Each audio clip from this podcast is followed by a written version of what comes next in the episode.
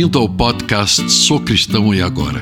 Sou Thomas Hahn e nós vamos conversar sobre o que queremos dizer quando afirmamos que somos cristãos.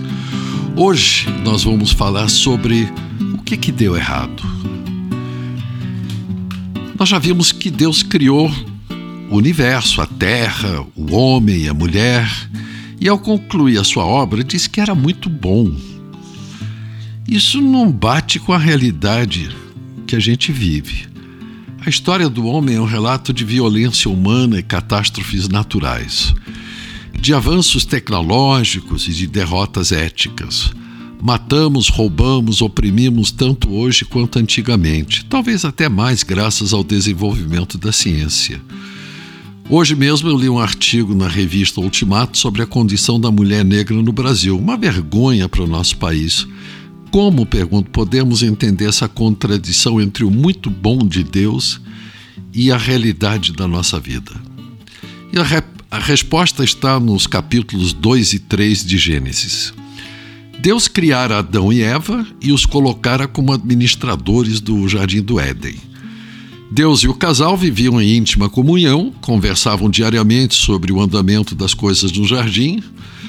Como Adão e Eva tinham sido vivificados, isso é, dados vida, pelo sopro do Espírito de Deus, não precisavam de leis para saber o que fazer ou o que não fazer. No entanto, Deus deu uma ordem a Adão. Ele disse assim: Olha, não coma do fruto da árvore do conhecimento do bem e do mal porque se vocês comerem, certamente morrerão.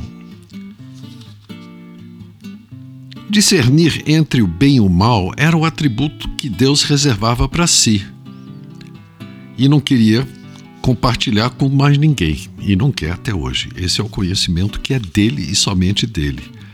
Aí entra em cena uma serpente que convence Eva a comer do fruto. Seu argumento você não vai morrer coisa nenhuma. O que vai acontecer é que Deus tem medo de vocês serem iguais a Ele, que é o que vai acontecer se você comer desse fruto, que por sinal é gostoso e tem mais, não engorda.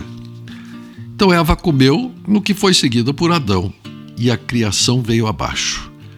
A morte entrou no mundo, não só para Adão e Eva, mas para todos os seres vivos. A comunhão com Deus foi rompida, o estrago não se limitou aos seres vivos.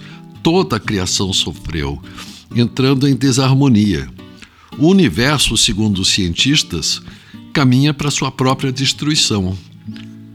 Nós vemos que chove demais quando deveria ter sol e a seca quando deveria chover.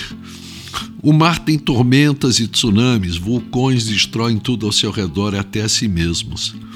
E o ser humano?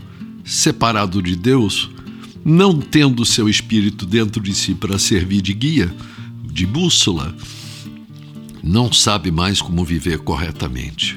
Busca o poder pela força ou pela astúcia, de tal modo que vivemos num eterno combate entre os que têm poder e os que querem obtê-lo.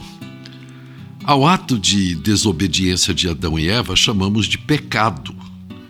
Seu conceito básico é que, ao comer do fruto, o homem disse: não quero mais ser subordinado a Deus. Quero decidir por mim mesmo o que é melhor para minha vida. Deste princípio derivam as mais diversas atitudes: matar, adulterar, roubar, cobiçar, mentir.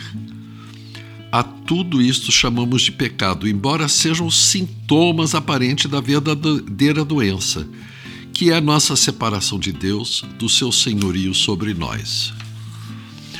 O pecado está no nosso, no nosso DNA. Se fosse possível o homem não pecar, poderíamos dizer que pecador é quem peca. Mas estaríamos incorrendo em erro. A verdade é a seguinte: nós pecamos porque somos pecadores e não temos em nós mesmos os recursos para extirpar o pecado do nosso DNA nascemos condenados à morte. É esta a grande lei de Deus e é isto que deu errado. Hoje falamos sobre o que é que deu errado. E aí, gostou do nosso podcast? Se quiser ouvir mais, acesse www.ibgranjaviana.com.br. Um abraço.